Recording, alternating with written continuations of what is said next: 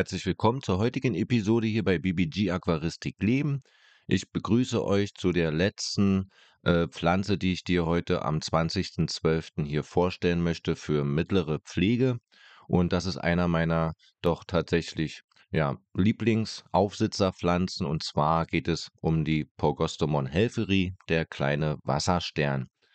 Ja, diese Pflanze halte ich tatsächlich auch schon längere Zeit in meinem Lido 120.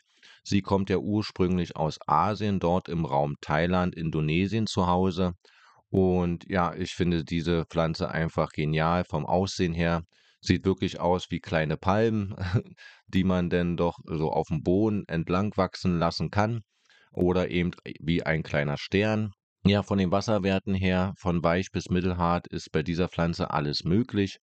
Heißt im Einzelnen eine deutsche Gesamthärte von 2 bis 20 Grad ist hier zu empfehlen und eine deutsche Carbonathärte von 2 bis 14, also doch eher der weichere mittlere äh, Härtegrad. Vom pH-Wert 5,0 bis 7,0, also hier tatsächlich der saure Bereich, sehr zu empfehlen.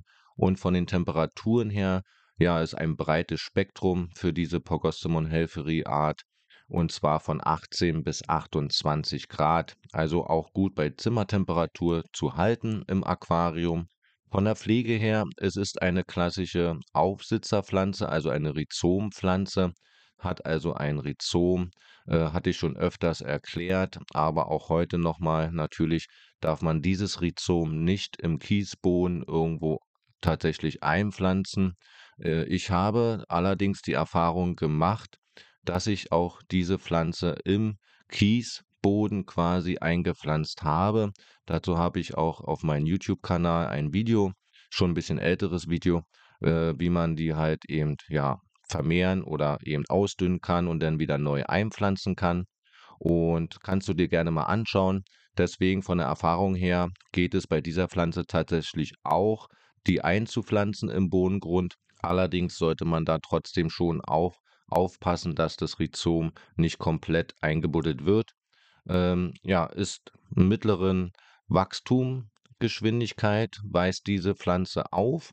Also sie wächst nicht sehr schnell, aber eben auch nicht zu langsam. Die kann man sehr gut im Vordergrund, aber eben auch im Mittelgrund im Aquarium gut einsetzen. Auch im Nano-Bereich gut zu empfehlen. Ja, weil sie eben doch dann auch sehr klein bleibend ja, ist. Man kann sie natürlich überall aufsitzen, also auf Wurzeln, auf Steinen äh, kann man sie gut positionieren. Ich empfehle aber eben entweder im mittleren Aquarium, Wasserbereich oder eben auf dem Boden diese einzusetzen. Eine Düngung über die Wassersäule mit NPK, Magnesium und Eisen ist sehr zu empfehlen, da sich dann die schöne hellgrüne Farbe dieser Pflanze wirklich erst dann auch zum Vorschein bringt und auch ein dichter und kompakter Wuchs tatsächlich stattfindet. Ähm, sie kann auch teilweise emers wachsen, braucht aber auch das Submerse, also die Wurzeln sollten schon im Wasser sein und die Blätter können quasi über Wasser so leicht drüber wachsen. Also da sollte man schon so ein bisschen drauf achten. Von der Vermehrung her, ja, eben wie schon erwähnt, durch Teilung des Rhizoms und dann eben entweder in den Boden wieder einpflanzen oder neu auf Stein oder Wurzeln aufbinden oder kleben. Kleben, hm, ja, habe ich die Erfahrung gemacht, äh, verträgt sie tatsächlich nicht so gut. Also das Rhizom ist schon sehr empfindlich und da sollte man dann schon lieber äh, irgendwo denn diese aufbinden. Ja, bei zu wenig Licht tatsächlich wächst sie mehr in Richtung Licht, also nach oben und die Blätter werden dann eher so gelblich. Da muss man schon auch ein bisschen aufpassen. Deswegen ist tatsächlich auch die Porgostemon helferi eher im mittleren Pflegebereich einzustufen. Also sie ist schon da sehr empfindlich. Ähm, ja, bei mehr Licht, dann wächst natürlich sie mehr in die Breite. Ja, apropos Licht, kommt sehr gut, wie schon erwähnt, mit mittleren bis starkem Licht zurecht. Also eine mittelstarke Beleuchtung empfehle ich mindestens, aber auch eine starke Beleuchtung ist für Sie von Vorteil, da dann der Wuchs und die Farben besser zur Geltung kommen. CO2-Zufuhr ist nicht zwingend notwendig, allerdings muss ich von Erfahrung her sagen, profitiert sie doch sehr von CO2-Zufuhr und dankt es dann mit kompakten und dichterem Wuchs und auch viel, viel schöneren, leuchtenden, hellgrünen Farben.